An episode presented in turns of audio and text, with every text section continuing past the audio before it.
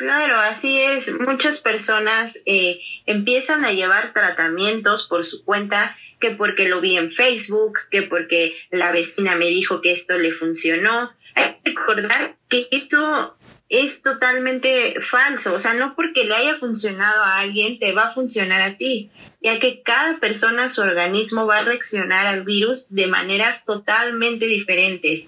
Por eso hay que estar bien informado para saber. Hola a todos, mi nombre es Joaquín Alberde de Widux y les doy de nuevo la bienvenida a este espacio que como siempre hemos grabado para ustedes con mucho amor.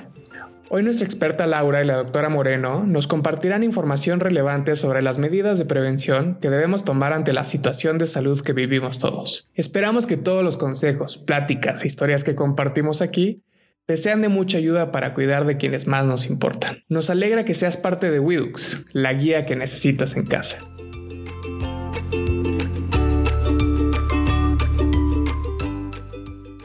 ¿Qué tal? Bienvenidos y bienvenidas a este podcast de Widux.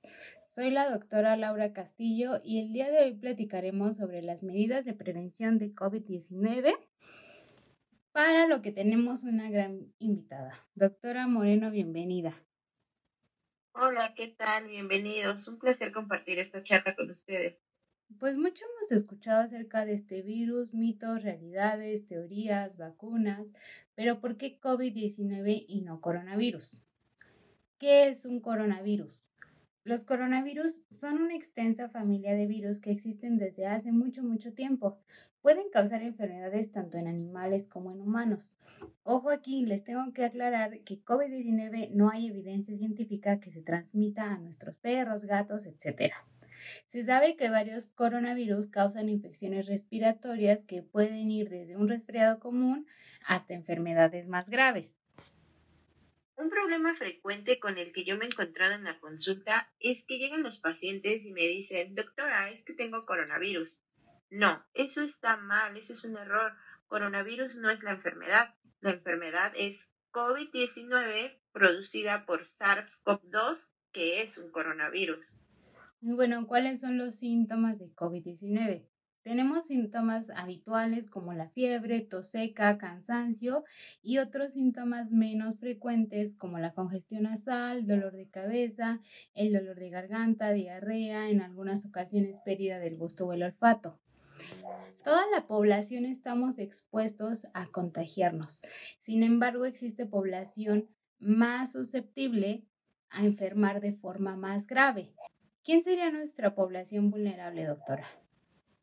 Bueno, como población vulnerable podemos contemplar a personas mayores de 65 años que tengan alguna enfermedad crónico-degenerativa como diabetes, hipertensión, obesidad o alguna enfermedad que disminuya sus defensas como cáncer, VIH, que ponga en riesgo la salud y que esto nos va a llevar a que puedan enfermar de forma más grave. ¿Qué puedo hacer para protegerme y prevenir la propagación de la enfermedad?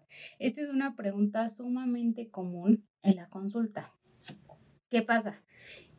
que algunas personas se han tomado muchas vitaminas, que han estado tomando remedios caseros, consejos que en algunas ocasiones leen en internet, pero no son recomendables. Siempre, siempre, siempre lo mejor es consultar a su médico para saber qué poder hacer. Aquí les vamos a dar unos tips muy importantes para protegernos ante, ante para protegernos ante COVID-19.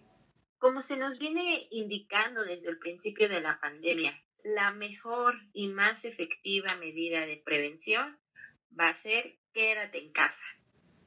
Salir lo mínimo indispensable para evitar menor contagio, menor propagación del virus. Es la principal medida. Quédate en casa. Como otro punto, tenemos mantenernos al tanto de la información más reciente. Fuentes confiables como la OMS o la Secretaría de Salud, páginas de Internet. Tenemos mucha desinformación, ¿no es así, doctora, en redes sociales? Claro, así es. Muchas personas eh, empiezan a llevar tratamientos por su cuenta, que porque lo vi en Facebook, que porque la vecina me dijo que esto le funcionó. Hay que recordar que esto es totalmente falso, o sea, no porque le haya funcionado a alguien te va a funcionar a ti, ya que cada persona, su organismo va a reaccionar al virus de maneras totalmente diferentes. Por eso hay que estar bien informado para saber qué pasos hay que seguir y lo principal, si tienes alguna duda, acude a tu médico, se han puesto en disposición eh, números para consultar dudas, páginas oficiales.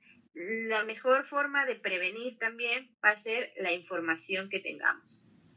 Otro punto indispensable es el lavado de manos frecuente de por lo menos 20 segundos con agua y con jabón sin olvidar las muñecas, los pulgares, entre los dedos. Todo esto lo debemos hacer constantemente para evitar que nuestras manos se ensucien, ya que son las que tocan mayor número de superficies durante todo el día.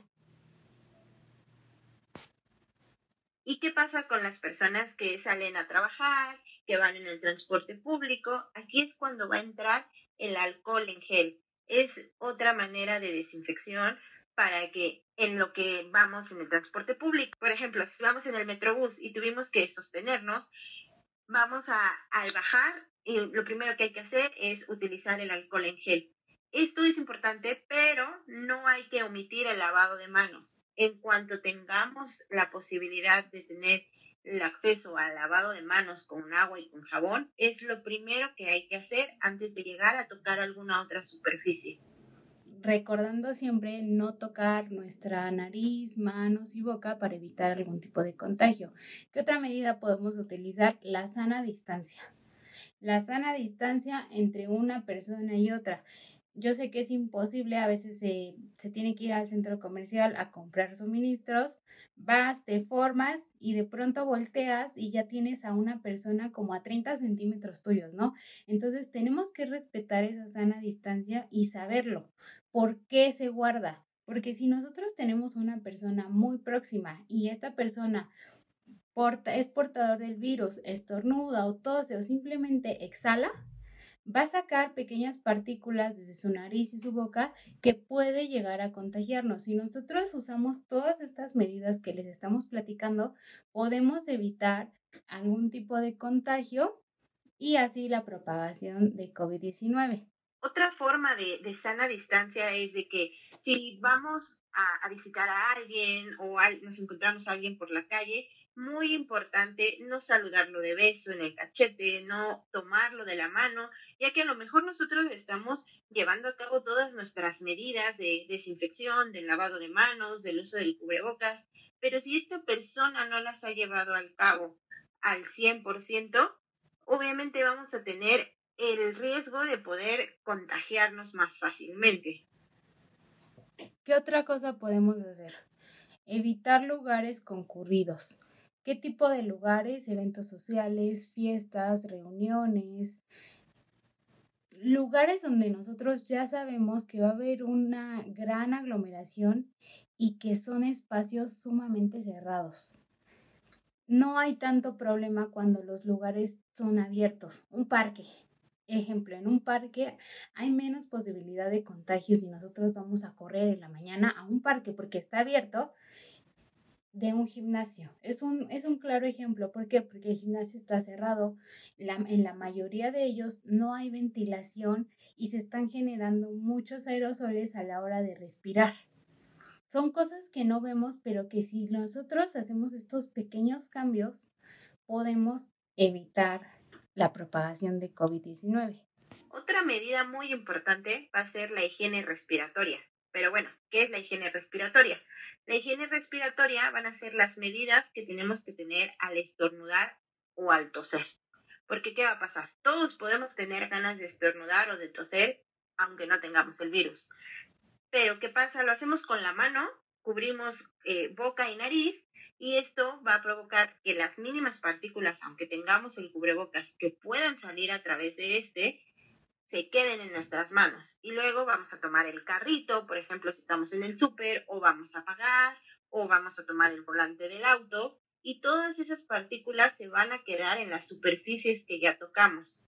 La forma correcta de cubrirnos va a ser con el ángulo interno del brazo al momento de estornudar y de toser. Porque de esta manera es una parte de nuestro cuerpo que no va tocando superficies y no vamos a ir dejando las partículas en estas superficies. Es muy importante la higiene respiratoria. Como último punto, pero no por eso es el menos importante, es el uso correcto de cubrebocas. ¿Cómo es el uso correcto? Tapando completamente la nariz y la boca. Hay que recordar que podemos utilizar cubrebocas desechables, cubrebocas eh, de tela, siempre y cuando nosotros lo sabemos utilizar y sepamos cuándo y cómo reemplazarlos. Si estamos hablando de un cubrebocas desechable, cuando este ya se humedece y ya tiene eh, mugre o he visto algunas veces que inclusive los usan ya con maquillaje o de muchos días, ya no nos puede proteger ni a nosotros ni a nadie más. Entonces debemos de desecharlo en la basura, en una bolsa y desecharlo. Y los de tela se tienen que lavar cada vez que los utilicemos. Es muy importante. Y como lo mencionaba la doctora, si nosotros tenemos el cubrebocas puesto, debemos de utilizar el estornudo de etiqueta y tener la higiene respiratoria adecuada. No te olvides de usar el cubrebocas junto con las medidas básicas de prevención ya mencionadas anteriormente, como son el lavado frecuente de manos, la sana distancia, evitar lugares concurridos, higiene respiratoria, mantener buena ventilación, ya que en conjunto, si llevamos a cabo todas, vamos a evitar la propagación de COVID-19. Muchas gracias por escucharnos. Fue un placer brindarles esta información y espero que sea de su utilidad. Hasta pronto.